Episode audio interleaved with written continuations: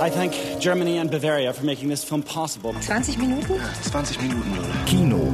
Guck mal, wie schön sie damals war, ist Maria. Das Filmmagazin. Was habt ihr denn vorgehabt? Hm? Was habt ihr vorgehabt? Was spielt ihr hier für ein Scheißspiel? Erst einschleimen, sich einnisten und dann richtig schön abzocken, ja?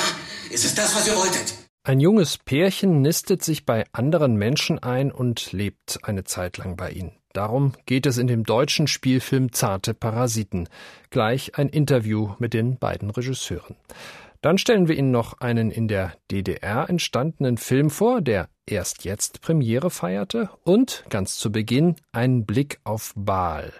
Das ist der Titel des türkischen Films, der in diesem Jahr den Goldenen Bären bei den Berliner Filmfestspielen bekommen hat und der jetzt in die deutschen Kinos kommt. Es begrüßt Sie Jochen Kürten.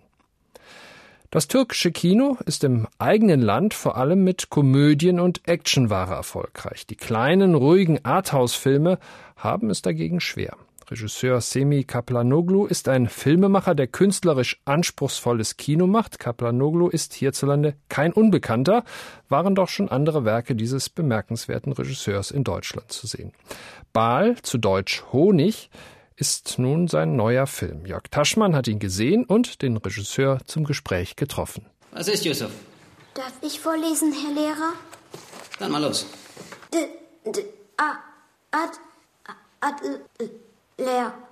Oh, oh. Und die Sch, Sch, Sch, Sch, Schild, Grö, Grö, Kröte. Halt still. Fang noch mal von vorne an, Yusuf. Ganz in Ruhe und schön laut. Er hat es nicht leicht in der Schule, der kleine Yusuf, der sein Stottern nur überwindet, wenn er mit seinem Vater, dem Imker Jakub, zusammen die Bienenkörbe im Wald aufstellt. In dieser unendlichen, ruhig scheinenden Natur im Nordosten der Türkei herrscht eine große Stille und Ruhe vor. Yusuf flüstert dann mit dem Vater und kann so sein Stottern überwinden. In sehr langsamen Bildern schafft der Regisseur eine eindrucksvolle Stimmung, lässt dem Betrachter vor allem Zeit. Baal heißt Honig und ist der dritte Teil der Yusuf-Trilogie von Regisseur Semi Kaplanoglu. Allerdings bauen die Filme nicht aufeinander auf, sind eher locker verbunden und jedes einzelne Werk steht für sich selbst. Inwiefern ist diese Trilogie autobiografisch? Also nicht komplett. Ich habe vieles hinzugefügt, aber der Grundgedanke beim Konzipieren dieser Trilogie war eben der, dass ich, als ich selbst 40 Jahre wurde, mich mit einigen Sachen auseinanderzusetzen hatte, eben ein bisschen unzufrieden mit mir und meinem Leben war und mich gefragt habe, wer ich bin, was ich bisher gemacht hatte und was ich jetzt tun sollte. Und diese Auseinandersetzung hat mich motiviert, die Trilogie zu entwerfen. Darüber hinaus finden Sie sowohl in Ball als auch in Süd, wo es eben um die Kindheit bzw. Jugend dieser Figur geht, jeweils eine Reihe von einzelnen Geschichten, die ich tatsächlich selbst erlebt habe. Die Geschichte des Films wirkt ebenso zeitlos wie arkaisch. Denn eines Tages zieht der Vater wieder los, um seine Bienenstöcke in eine sehr entlegene Gegend zu bringen.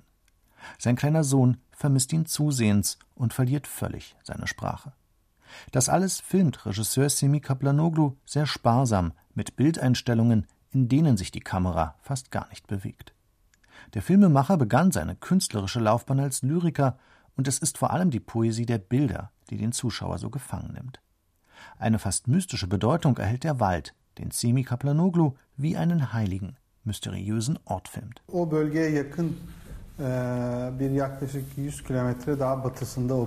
Es war auf einer Hochalm in ungefähr 2000 Meter Höhe über dem Meeresspiegel. Und es gibt dort nicht nur diese dichten Wälder, sondern auch eine unglaublich reiche Flora mit ganz, ganz vielen verschiedenen Blüten, aus denen natürlich der Honig produziert wird die verschiedenste Gerüche und Geschmäcker bieten, aber nur für eine ganz, ganz kurze Saison überhaupt blühen und dann sofort schon wieder verschwinden. Baal ist eine ruhige, unaufgeregte Reflexion über die Vergänglichkeit, die Schönheit, die Kindheit und eine Vater-Sohn-Beziehung. Das ist ebenso altmodisch wie selten, aber im heutigen Kino einfach nur erholsam und beglückend. Ein großer, kleiner Film, der völlig verdient den Goldenen Bären der diesjährigen Berlinale erhielt. Gewonnen hat Bahl den Bären wohl vor allem aufgrund seiner grandiosen Bildtableaus. Jurypräsident der Berlinale war im Februar Werner Herzog. Kein Wunder also, dass ihm der Film gefallen hat. Auch bei einem Festival, nämlich in Venedig im vergangenen Jahr, feierte der deutsche Film Zarte Parasiten Premiere, was schon ein großer Erfolg war. Zarte Parasiten war nämlich der einzige deutsche Film auf dem Festival damals. Das Regieduo Christian Becker und Oliver Schwabe erzählen in ihrem zweiten gemeinsamen Film die Geschichte eines jungen Pärchens, das sich bei anderen Menschen für eine bestimmte Zeit einnistet um so zu überleben. Sie freunden sich allerdings auch mit den jeweiligen Gastgebern an, daher der Titel Zarte Parasiten. Ich habe mich mit den beiden Regisseuren getroffen und über ihren Film gesprochen und zunächst Oliver Schwabe die Frage gestellt, wie er denn auf dieses ungewöhnliche Filmpärchen gekommen ist. Es ist so, dass, dass wir eigentlich an Geschichten interessiert sind, die, die sich vielleicht mit Menschen äh, beschäftigen, die außerhalb der Gesellschaft stehen. Also wir haben immer dieses Bild von dem, von dem Fluss, der halt fließt und wenn man in dem Strom mitfließt, äh, ist man halt mittendrin und kann nicht, kann nicht genau auf das achten, was um einen herum äh, passiert. Wenn man aber am Ufer sitzt und den Fluss vorbeiziehen sieht, dann kann man mehr sich diesen Fluss auch anschauen und gucken, was, was in dem Fluss oder in dem Fließen passiert. Und, und dieses Interesse an Figuren, die vielleicht außerhalb der Gesellschaft sind, das ist so das, was, was, was quasi unsere ähm, unser Antrieb ist, überhaupt Filme zu machen, würde ich sagen. Und dann war in diesem Falle, hatten wir die Idee von diesem Pärchen und darüber hinaus haben wir dann halt recherchiert und haben halt eine, eine Geschichte entdeckt von einem Paar, das tatsächlich im Wald gewohnt hat in der Nähe von Leipzig, aber eben nicht, weil, weil es jetzt irgendwelche äh, Naturliebhaber waren, sondern die wollten bewusst äh, diese Situation so haben, dass sie dort leben, aber die sind auch in die Stadt gegangen, die sind zur Uni gegangen, die sind, die sind sich duschen gegangen, aber die wollten halt irgendwie aussteigen und ihr eigenes Ding fahren. Ihr habt das Drehbuch geschrieben, ähm, Regie geführt, das muss ja nicht immer zusammenhängen. Ähm, wie war der Sprung dann zum Regieführen vor Ort äh, mit dem eigenen Drehbuch im Kopf? Dazu muss man sagen, dass wir, das ist ja praktisch der zweite Spielfilm, den wir gemeinsam machen, also zusammen geschrieben haben, zusammen Regie geführt haben. Das ist natürlich erstmal immer unglaublich spannend, also jetzt was den Sprung vom Drehbuch in die Realität des Drehens angeht, weil man den Film natürlich schon drei, vier, fünf, zehn Mal durchgedacht hat und auf einmal ist man mit ganz anderen Sachen konfrontiert, äh, natürlich auch einfach mit den Schauspielern, mit dem Bild, was dazu kommt, dass eben das Schreiben das eine ist. Und wenn Bild, Schauspieler dazu kommt, merkt man, dass sogar auch ein entschlacktes Drehbuch, wie wir es sogar schon geschrieben haben, also so mehr oder weniger reduziert, auch was die Dialoge angeht oder die Informationen, immer noch viel zu viele Informationen birgt. So. Gut, das merkt man natürlich erst nach dem Dreh, aber beim Dreh selber, das, das Tragische für mich zumindest ist immer ein bisschen, dass es so die kürzeste Zeit des Filmemachens ist. Das sind da sechs Wochen, in der man komprimiert irgendwie alles äh, erreichen muss, was man sich gedacht hat und gewünscht hat. Und dann ist der kleine Spuk wieder vorbei und im Grunde ist es einfach eine wunderbare Zeit, weil äh, Sachen einfach auch zufällig passieren mit in der Zusammenarbeit mit den Schauspielern, die sich einbringen, natürlich auch mit dem Team zwischen uns beiden muss man auch sagen, dass wir schon auch überrascht waren, wie äh, harmonisch und konstruktiv unsere Zusammenarbeit war. Wir hatten ja einen Film gemacht, das war aber schon wieder vier Jahre her. Und natürlich ist man auch gespannt, okay, wie, wie klappt es dann in der Realität? Man hat sich alles gedacht, ist gut vorbereitet und ähm, das war extrem erfreulich, weil die Gefahr besteht ja immer, dass man eventuell, wenn man zu zweites Kompromisse macht, das ist eigentlich das Schlimmste. So, wenn man dem anderen nicht, wie auch immer, nicht, nicht ärgern will oder nicht widersprechen will oder die Situation ist gerade nicht geeignet dafür oder man müsste, ne? Und äh, das war für mich das schönste und erfreulichste Geschenk, dass wir keine Kompromisse gemacht haben und trotzdem uns immer noch super verstehen. Ja, reden wir mal über die Geschichte des Films. Ähm, ich würde sagen, das ist ein Film über die Sehnsucht nach Familie. Auch. Es ist so, dass, dass äh, unsere beiden Protagonisten sich als, äh, wie wir es nennen, menschliche Dienstleister betätigen und, und Lehrstellen besetzen, die sie halt in der Gesellschaft sehen. Also die Manu ist bei einer älteren Frau und hilft die, aber jetzt nicht nur in Form von Einkaufen gehen, sondern sie gibt ihr eigentlich menschliche Wärme, was, was, die, was die alte Dame auch äh, schätzt und sogar auch dafür bezahlt. Und, und Jakob kommt halt in einer Familie unter, wo, wo der Sohn verstorben ist und er gibt der Familie die Möglichkeit, äh, quasi er ersetzt den verstorbenen Sohn und gibt der Familie vielleicht so die Möglichkeit, ihre Trauerarbeit abzuschließen. Und dabei entdeckt er halt eine, eine bedingungslose Liebe, die er vielleicht bisher noch nicht kannte.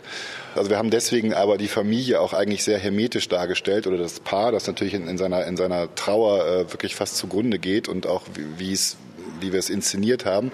Es ist ja eher sehr steif und auch vielleicht spießig, kann man sagen. Also wir wollten jetzt nicht sagen, so Familie ist jetzt das Ziel, was alle erreichen müssen, sondern es ist eher, es ist halt auch eine Option, die, die interessant sein kann. Also wir, wir haben uns dann schon wirklich Gedanken gemacht, äh, wir wollen jetzt keinen äh, Pro-Familienfilm drehen. Es ist nur wirklich da eine Liebe oder, oder ein Vertrauen, was, was halt der Jakob vorher noch nicht so erlebt hat. Darum ging es uns eigentlich. Ne? Sagt Oliver Schwabe über seinen Film Zarte Parasiten, den er zusammen mit Christian Becker gedreht hat und der jetzt in die Kinos kommt. Es kann auf dem Gebiet von Kunst und Literatur keine Tabus geben. Dieses Zitat stammt erstaunlicherweise von Erich Honecker. Der war damals 1971 Sekretär des Zentralkomitees der SED. Doch schon kurze Zeit später musste er wieder zurückrudern, da einige Künstler seinen Ausspruch zu wörtlich genommen und den DDR-Alltag schonungsloser als gewünscht geschildert hatten. Die Taube auf dem Dach ist ein Film, der damals in der DDR entstand und der erst jetzt in die Kinos kommt mit 37 Jahren Verspätung. Das Werk der Filmemacherin Iris Gusner wurde nach seiner Fertigstellung 1973 von den DDR-Behörden verboten. Regisseurin Iris Gusner erzählt darin eine Dreiecksgeschichte auf einer Baustelle. Bernd Soboller über den Film. Ich sehe die Erde als Kugel. Schon mal die Erde als Kugel gesehen? Ich komme nach Hause und um 20 Uhr sind die Haustüren abgeschlossen. Schlüssel im Kosmos verloren. Hausmeister nicht da. Gute Nacht. Ich will nur sagen, mich interessiert das Jahr 2000. Und ihr, lasst mich Sand schippen. Daniel ist Student, arbeitet auf einer Baustelle im Süden der DDR und träumt, ja, wovon eigentlich? Genau genommen vom Leben. Einem Leben ohne Beschränkungen, weder im Kopf noch vor der Haustür. Sein kurzer Monolog am Anfang des Films steht exemplarisch für Iris Gusners Inszenierungsstil. Poetisch, fragmentarisch und voller Illusionen führt sie ihre Protagonisten zusammen. Da ist zum einen die junge, attraktive Bauleiterin Linda, gespielt von Heidemarie Wenzel, dann der erfahrene Brigadier Hans Böwe alias Günther Naumann, der sich in Linda verliebt, und natürlich der bereits erwähnte Student Daniel, ein sympathischer Luftikus, der ebenfalls auf Linda steht. Die Bauleiterin lässt sich mit ihm ein, weil er ungewöhnliche Gedanken hat, aber es ist eher ein Spiel mit ihm. Ganz anders sieht da ihre Beziehung zu Böwe aus, wie die Filmemacherin Iris Gussner erläutert. Das ist ja das Problem, worum es mir in dem Film eigentlich geht. Der Mann der sozialistischen Utopie, wie dieser Böwe, der den Schritt, sagen wir, vom egoistischen Ich zum kollektiven Wir schon vollzogen hat. Dass dieser Mann plötzlich merkt, äh, man verhöhnt ihn. Das ist, wenn er mit seinen Kumpeln ins Interhotel geht, das er höchstwahrscheinlich selber gebaut hat. Und sie stellen fest, dass sie dort gar nicht reingehören. Ja. Und dann die Begegnung mit Linda. Ich habe zum Beispiel auf Kosten des Staates studiert, diese Linda auch. Womit ist denn das bezahlt worden? Mit der Arbeit dieser Leute. Und dann kommen wir daher und dann sind die uns nicht gut genug. Ja? Er stößt mit dem, so wie er ist, an Mauern obwohl er ein Ideal ist des sozialistischen Arbeiters. Ne? Und auch das sonstige Leben der Bauarbeiter passte nicht ins Wunschbild der Partei.